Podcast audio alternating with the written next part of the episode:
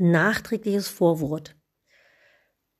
Als ich mir im Nachgang diesen Podcast angehört habe, hatte ich das Bedürfnis, am Anfang nochmal klar zu sagen, wofür dieser Podcast ist.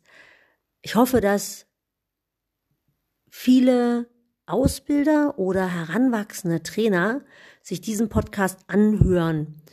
Denn er handelt von einem Umdenken in der Art, wie wir Pferd und Menschen unterrichten. Also vor allen Dingen, wie wir Menschen unterrichten. Ich habe hauptsächlich über den Menschen gesprochen. Und ähm, der bietet für heranwachsende Ausbilder oder auch äh, Profis mal ein paar ähm, ja, Anregungen, was sie in ihrem Unterricht für Dimensionen mit einbeziehen können oder welche Perspektiven sie einnehmen können, um ihren Unterricht interessanter zu gestalten, für sich selbst einfach mehr Erfüllung im Unterrichten ähm, zu gewinnen. Ähm, ja, weil ich glaube, wir Ausbilder kennen das alle, dass wir an einem Punkt sind, wo wir mit unserer Arbeit nicht so zufrieden sind, weil sie ich sage es mal ganz platt, weil wir jeden Tag das Gleiche in der Reithalle erzählen. Und irgendwie kommt das, was wir verbal an unsere Schüler bringen wollen, nicht so beim Schüler an, wie wir das haben möchten. Und warum das fast unmöglich ist, dass durch eine reine verbale Anweisung das zu erreichen, was wir damit bezwecken, das möchte ich in diesem Podcast mal aufzeigen. Ja, dass es einfach eine integrale Betrachtungsweise braucht und dass es auch ein Umdenken vom anweisungsorientierten Unterrichten zum aufgabenorientierten ähm, Unterrichten braucht. Aber ich glaube, das reicht als nachträgliches Vorwort und äh, ich wünsche euch viel Spaß beim Hören. Hallo ihr Lieben, schön, dass ihr wieder da seid. Heute möchte ich vor allen Dingen diejenigen unter euch ansprechen, die sich mit der Ausbildung von Pferd und Mensch beschäftigen. Ähm, ich habe vor vielen Jahren, als ich meine Bereiterprüfung gemacht habe, einen Spruch gelesen, der mir seitdem nicht aus dem Kopf gegangen ist, beziehungsweise der mich jeden Tag begleitet. Und zwar ist das, Reiten ist praktizierter Tierschutz. Das ist wirklich so eins meiner Lieblingsthemen, auch beim Reitabzeichen, Lernen in der Theorieprüfung worüber ich immer mit meinen äh, Reitern ähm, spreche, gerade wenn es um das Thema Reitlehre geht, ja, also wie funktioniert Reitlehre, warum muss ich ein Pferd so und so reiten, warum ist es wichtig, dass ich Reitunterricht nehme und reiten lerne, warum ist es für mein Pferd wichtig, äh, was hat es mit Tierschutz zu tun. Und ähm, ja, dieses Thema ist ja auch immer aktueller geworden. Die Menschen haben sich verändert, so das ganze Bewusstsein rund um das Thema Pferd und Reiten hat sich in den letzten Jahrzehnten stark verändert. Und äh, auch, äh, ich sag mal, unsere, unser gesellschaftliches Leben hat sich auch stark verändert. Also die Bewegungsarmut, äh, ähm, also ich sag mal so, früher sind unsere, unsere Eltern zum Beispiel sind noch auf Bäumen rumgeklettert oder über Ruinen ähm, äh, gelaufen, haben da Spiele gespielt, die haben eine ganz andere, ganz anderes Bewegungsrepertoire als die heutigen Kinder, die in der Großstadt aufwachsen und maximal äh, so Standard-Spielgerüste äh, haben. Ähm, also es sind einfach andere Bewegungsmuster angelegt wie damals bei unseren ähm, Eltern. Und diejenigen von euch, die unterrichten, die merken es sicher auch, dass wenn ich einem 60-Jährigen eine Übung zeige, die über die Mittellinie geht, der kann das, also sowas zum Beispiel wie eine Acht zeichnen, ja, oder äh, einen Hopserlauf machen. So ein 80, äh, schon 60-Jähriger kann Hopserlauf. Ist euch schon mal aufgefallen, dass die heutigen 8 bis 14, 15, 16-Jährigen, manchmal sogar noch mehr, gar keinen Hopserlauf mehr machen können oder den nicht richtig machen können? Und äh, wenn man den leicht verändert und äh, den noch äh, so ein bisschen, äh, ja, dann wird's immer schwieriger. Ähm, und das ist das, was ich meine mit, dass die unsere Zeit wirklich bewegungsärmer ist als noch vor 20, 30, 40 Jahren. Und das merkt man einfach bei unseren Reitern. Und genauso ist es auch mit ähm, der der, der Zugang zum Tier, ja, so ältere Menschen, ja, 50-Jährige, 60-Jährige, die sagen, wenn man sie so fragt, äh, habt ihr schon mal Kontakt mit Tieren gehabt, dann sagen die meistens, na ja, bei uns im Dorf, da war so ein Bauer, dem haben wir immer geholfen, die Pferde reinzubringen oder zu füttern und dann durften wir uns da mal raufsetzen auf die Kutschpferde. Das heißt, die haben in ihrer Kindheit ähm, Zeit mit Tieren verbracht, die sind damit vielleicht sogar groß geworden. Die haben irgendwie so einen natürlichen, natürliche Beziehung zu den Tieren aufbauen können. Also die wissen so ein bisschen, wie man sich mit Tieren verhält, ähm, das, das, das, das, wie man mit Tieren kommuniziert oder wie man die liest. So, und ähm, ich erlebe das heute ganz oft, dass wenn ein, das jetzt, hört sich jetzt ein bisschen klischeehaft an, ja, ich probiere das mal oder ich, ich formuliere das jetzt mal so ein bisschen, so ein bisschen bissig, ja. Wenn ich jemanden habe, der in der Großstadt groß geworden ist, der den Traum hat zu reiten, und der sich diesen Traum endlich erzie äh, erfüllen kann, weil die Kinder aus dem Haus sind oder weil es jetzt finanziell möglich ist, ja. Die, diese Menschen, die sind ja auch sehr gebildet, die sind sehr reif, die sind weit entwickelt, die haben eine Vorstellung, wie sie sich ihr Leben und ihren Lebensstil vorstellen, also einen achtsamen Lebensstil oder einen Lebensstil so oder, oder, oder eine Begegnung auf Augenhöhe mit dem Pferd oder überhaupt mit Tieren. Das ist eine ganz andere Einstellung, als man das so als Kind hat. Ja? Und wenn dann äh, der Reitschüler äh, in Kontakt mit dem Pferd kommt und möchte eigentlich dem Pferd nichts Böses tun und möchte ein guter sein für das Pferd, dann sehen wir so eine Bilder als Ausbilder, dass jemand versucht mit Leckerlis, mit guten Zureden und mit ich tu dir nichts, du tust mir nichts, so ein 700 Kilo schweres Pferd von der Koppel zu holen oder zu trensen. Und das funktioniert natürlich nicht. Ja, und äh, bei den Jugendlichen ist es ja auch ähnlich, die gerne reiten lernen möchten, äh, haben vielleicht ein Haustier zu Hause, ähm, vielleicht haben sie auch gar kein Haustier zu Hause und, und wollen unbedingt mit dem Pferd in Kontakt kommen. Und dann stehen die vor diesem großen Tier und haben überhaupt gar keine Ahnung, wie man so ein Pferd liest und wie man so ein Pferd, wie man dem Pferd begegnet. Also das ist eine ganz andere Voraussetzung, als wie das vor 20 Jahren oder 30 Jahren. Ich unterrichte ja mittlerweile seit mehr als 30 Jahren. Ähm, boah, 35 Jahre sind das jetzt schon?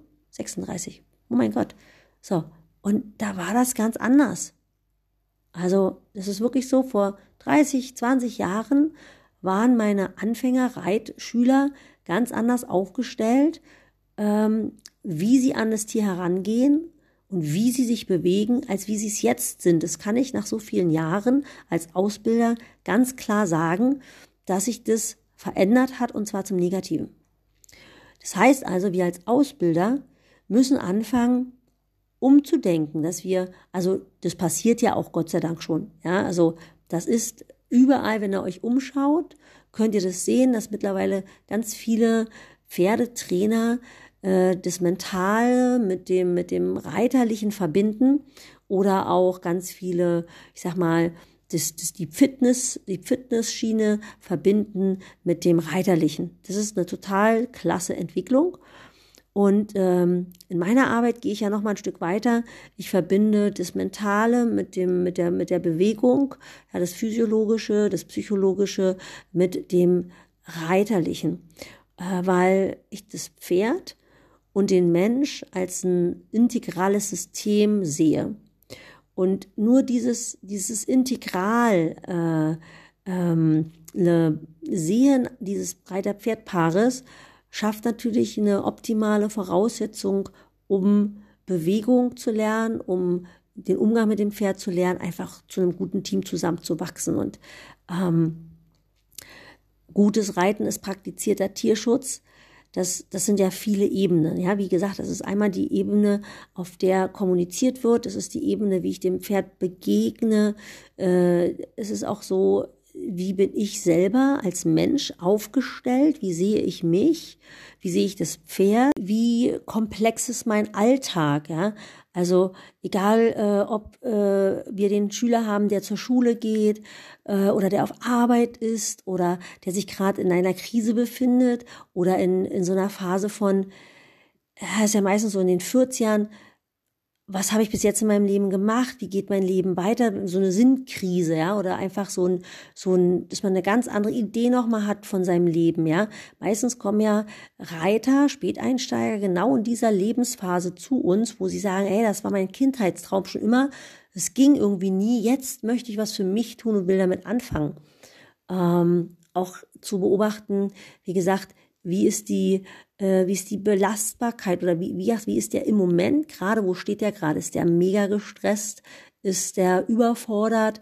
Gerade in seinem Alltag? Das bringt er ja, also diese Pakete, ja, diese mentalen Pakete, die, die, die bringt der Reitschüler ja mit ins Reiten, mit aufs Pferd, ja, ähm, wenn er, wenn er dieses Muster hat, nicht gut genug zu sein, findet sich das auch beim Reiten lernen wieder.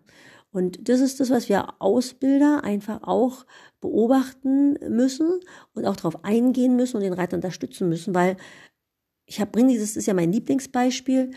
Äh, ich habe eine Reiterin, die kenne ich viele Jahre und sie hat seit vielen Jahren eine unruhige Hand und weiß es und kriegt es nicht geändert. Und da können noch 100 Reitlehrer kommen, die sagen, halt deine Hand ruhig oder mach das und das oder irgendwelche Tipps geben.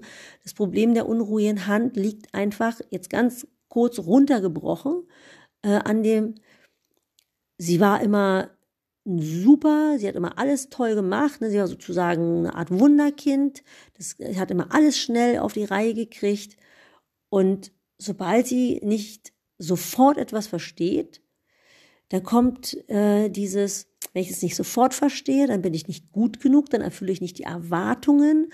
Äh, es macht ein schlechtes Gefühl. Und dieses, dieses, dann bin ich nicht gut genug, ja, das sorgt dafür, dass einfach keine Zeit zum Lernen da ist, keine Zeit, sich auszuprobieren da ist, sondern es muss sofort klappen. Der Anspruch ist da, ich muss es sofort hinbekommen und es darf nicht hässlich sein, es darf nicht, nicht funktionieren. Also kommt es dann im Endeffekt dazu, dass die Reiterin ständig mit den Händen versucht, das Pferd in Anlehnung zu arbeiten, um es hinzubekommen. Und da kommt kein Wahrnehmen, da kommt kein Reinfühlen, da kommt kein Beobachten, wie sich das Ganze entwickelt, sondern da kommt nur ein schnelles, unablässiges Handeln, um zu erreichen, dass das Pferd in Anlehnung geht.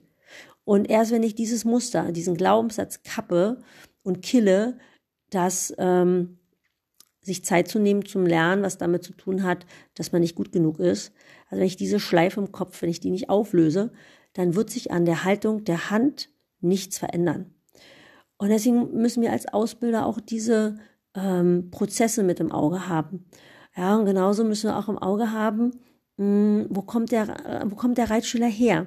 Wie ist sein Alltag? Bewegt er sich viel? Bewegt er sich wenig? Hat er sehr monotone Bewegungsabläufe? Ja, äh, Stereotype abliefern? Ja, viel sitzen. Viel am Computer sitzen, ja, zum Beispiel Studenten, die sitzen in der Uni, die sitzen dann zu Hause, die sitzen, wenn sie ihre ähm, Arbeiten schreiben, die sitzen nur. Und wenn ich mit so einem Schüler arbeite, dann muss ich dem Rechnung tragen und dann muss ich den Körper so unterstützen, dass, dass, dass der, also Reiten ist ja an sich ähm, ein guter Ausgleichssport, aber der braucht auch noch einen Ausgleichssport. Also ich brauche als Reiter ähm, einen Ausgleichssport, um gut reiten zu können. Ja, so ein, so ein, so ein, so ein Jogger zum Beispiel hat immer sehr verkürzte ähm, Beine, äh, verkürzte Muskulatur in den Beinen und er braucht einfach bestimmte Dehnübungen, um besser zum Treiben und zum Sitzen zu kommen.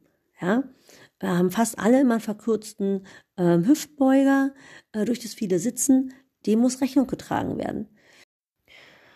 Wenn wir mal zum Thema oder, oder in, in, in die Sparte Geist schauen, ja, ähm, als, als Trainer ist es wichtig, dass ich beobachten kann, wie präsent ist jetzt gerade mein Reitschüler? Wie aufnahmefähig ist er? Wie viel nimmt er wahr? Reitet er mit dem, mit dem Macher oder reitet er mit dem Bestimmer? Ja, der Bauch ist der Macher, das ist der Instinkt, das Gefühl. Wenn ein Reiter mit viel Gefühl, mit Reitgefühl reitet, ja, dann macht er das aus dem, aus sich heraus, aus dem Floh heraus, ohne nachzudenken, intuitiv, dann ist das Pferd sozusagen der verlängerte Körper des Reiters. So, wenn er mit dem Macher reitet, äh, mit dem Bestimmer reitet, mit dem Kopf reitet, darüber nachdenkt, was er da macht, ist er viel zu langsam. Dann wird sein Reiten mechanisch, weil er macht dann etwas umzu.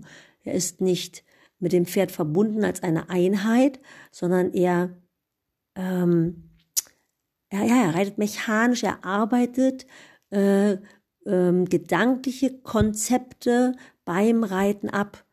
Und dann wird Reiten nicht gefühlvoll, sondern halt einfach nur mechanisch. Und sowas müssen wir Ausbilder auch erkennen. Ja, wir müssen erkennen, wie hoch ist der Grad an Achtsamkeit, äh, der Grad vorhanden ist. Ist der Reiter wirklich hier oder ist er in der Vergangenheit, in der Zukunft beschäftigt? Hört er überhaupt wirklich, wirklich, was wir sagen? Fühlt er das Pferd wirklich, wirklich?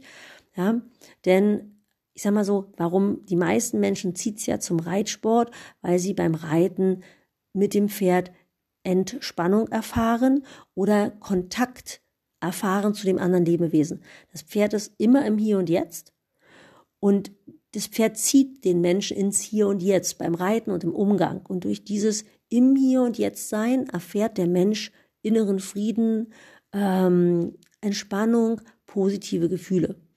So, und deswegen reiten viele Menschen. Und beim Unterrichten ist es ganz wichtig, dass ich sehe, fühle, wie präsent ist mein Reiter jetzt gerade, was kann ich dem zumuten, welche Aufgaben kann ich mit ihm machen, bringe ich ihn zu viel ins Denken, kommt er dann gar nicht mehr mit seinem ganzen Denken auf dem Pferd klar, wie kann ich ihn unterstützen, dass er mehr hier und jetzt bei seinem Pferd ankommt, ja, das ist eine Ebene, die wir Ausbilder unbedingt beachten müssen. Und vielleicht auch noch so als letztes, weil es gibt noch viel mehr, aber ich glaube, ihr habt jetzt schon ganz gut eine Idee davon bekommen, wo ich hin will. Das letzte ist zum Beispiel der Wandel vom äh, anweisungsorientierten Unterrichten zum aufgabenorientierten Unterrichten. Ne? Wie lernt das Gehirn? Also ich unterstütze das mechanische Reiten vor allen Dingen dadurch, dass ich, so wie wir das ja kennen, wir es gelernt haben, dem Reitschüler Anweisungen geben. Ja, Absatz tief, aufrichten, unterstütze ihn mal mit der Gerte, halbe Parade, jetzt aufnehmen, komm mal zurück, äh, bisschen mehr Stellung, Biegung, mach mal so, mach mal so. Ja, also das ist ja so ein anweisungsorientiertes Unterrichten. Und gerade wenn äh, Schüler und äh, Lehrer ein sehr gutes Team sind, dann verstehen die sich beiden also, wie gesagt, ich kenne das ja selber, wenn ich einen, einen Auszubildenden habe, den ich lange begleite, dann muss ich nur noch sagen, lass los, nimm ihn auf, jetzt, tick ihn an, gut, weiter, bisschen mehr äußeren Zügel, inneres Bein, lass mal los. Mehr muss ich gar nicht sagen. Und er weiß ganz genau, was er zu tun hat. Wir reiten beide gemeinsam das Pferd. Ja. Das ist, das ist auch geil. Das ist, das ist total geil, wenn es funktioniert. Wenn dann so drei Lebewesen als Einheit, dass, wenn da so ein Flow entsteht, das ist super geil. Aber die, die, wir Ausbilder haben die Aufgabe, den Reiter zur Selbstständigkeit zu erziehen. Das heißt, wir müssen uns entbehrlich machen. Der Reitschüler muss auch ohne uns gut klarkommen. Also wir müssen ihm das Handwerkzeug dazu geben, dass er alleine selbstständig, autodidaktisch weiter lernen kann. Das heißt, wir müssen ihm ein Prozedere, ein, ein, ein, ein System äh, oder ja, also sozusagen ein Prozedere beibringen. Wie fühlt er sein Pferd? Wie kann er was aufbauen, damit er auch ohne uns weiter lernen kann? Wisst ihr, mein Lieblingsbeispiel ist immer, hm, als ich ein junger Berufsreiter war, äh, hat mein Ausbilder zu mir immer gesagt, ey Nicole, du kannst doch dem nicht seine Tricks verraten. Du verrätst die ganzen Tricks und dann irgendwann weiß der alles und dann äh, kannst du dem nichts mehr beibringen. Da habe ich gesagt, ey, wenn mir das passiert, dass ich dem nichts mehr beibringen kann, naja, dann muss er sich jemand suchen, der besser ist als ich, oder ich muss einfach besser werden, damit mir das nicht passiert. Aber ich kann mich doch nicht hinsetzen, meine Tricks für mich behalten und den da dumm sterben lassen und der kriegt sein Esel nicht geritten. Das ist nicht meins. Das habe ich mir schon gesagt, da war ich 18 Jahre alt und das ist heute immer noch so. Ich finde nicht, dass das eine korrekte Art ist, äh, mit Menschen und Pferden umzugehen, dass ich die, ich sag mal so, auf dem Level ein bisschen dumm halte und die mich sozusagen brauchen. Ne? Also das ist so, ganz oft erlebe ich das, dass wenn ein, ein äh, Bereiter in den Urlaub geht, der Kunde sagt, na hoffentlich kommt er bald wieder, mein Pferd funktioniert nicht mehr oder ich komme nicht mehr klar. Also wenn ich aus dem Urlaub komme und meine Schüler sagen mir, lief bestens, hat super gut funktioniert, da sage ich, hey geil, dann habe ich den gut ausgebildet. Wenn mein Reitschüler ohne mich klarkommt, dann habe ich einen guten Job gemacht. Kommt er ohne mich nicht klar, habe ich einen Scheißjob gemacht. Ja, das heißt, der Weg ist länger. Ja, der ist komplizierter. Mein, es gibt, gibt immer wieder Reiter, die das fordern und auch Berufskollegen, die das, diese Forderungen sozusagen annehmen, danach, dass sie, die Leute wollen kommen, der Esel soll funktionieren, der soll die Birne runternehmen und alles schick. Ne? Und der Bereiter, der arbeitet das Pferd halt so, dass wenn der Besitzer kommt, dass das alles läuft. Das, das gibt Systeme von Bereitern und Kunden, die darin gut funktionieren. Und das ist auch okay, das hat seine Berechtigung. Meine Intention allerdings ist, dass ich den Reitschüler befähige, das selbst zu tun. Und der aufgabenorientierte, aufgabenorientierte Unterricht, der ist sozusagen das Mittel dafür, dass wir den Reiter befähigen, ähm, an sich und seiner Arbeit zu wachsen. So, ihr Lieben, ich glaube, rübergekommen ist, dass wir den Reitunterricht, also unseren Job als Ausbilder, dass wir den in, aus verschiedenen Perspektiven heraus in mehreren Dimensionen integral sehen dürfen. Und wisst ihr, was das Geile daran ist? Das ist nicht langweilig. Es macht total viel Spaß. Also vielleicht kennt ihr das auch. Also mir persönlich ging es vor einigen Jahren so, oh, das ist jetzt auch schon wieder fast äh, zehn Jahre her, dass ich keine Lust mehr auf meinen Job hatte. Das hat mir übrigens der gleiche Reitlehrer prophezeit, der hat mal zu mir gesagt, du Nicole, irgendwann sitzt du auf der Bank und hast keinen Bock mehr auf den ganzen Scheiß. Jeden Tag die gleiche Sache zu erzählen, immer wieder das Gleiche. Ähm, da hat man auch keinen Bock mehr.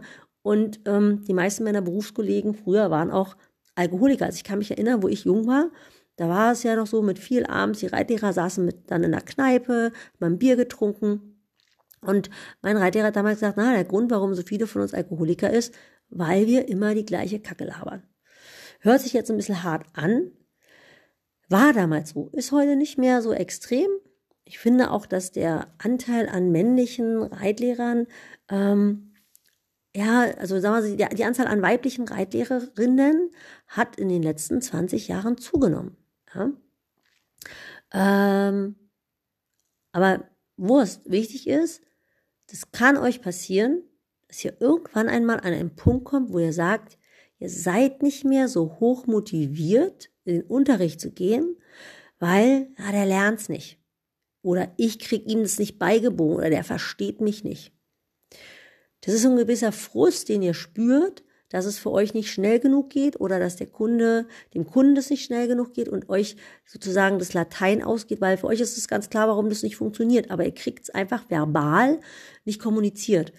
Das ist übrigens auch so eine Sache. Wisst ihr, ähm, wenn man so sich mal mit Eckhard Meiners beschäftigt, dann wird euch zum Beispiel auch klar, warum manche, An, äh, manche Anweisungen, ja, die gang und sind, zum Beispiel Ellbogen an die Hüfte, ja, Absatztief, Ellbogen an die Hüfte.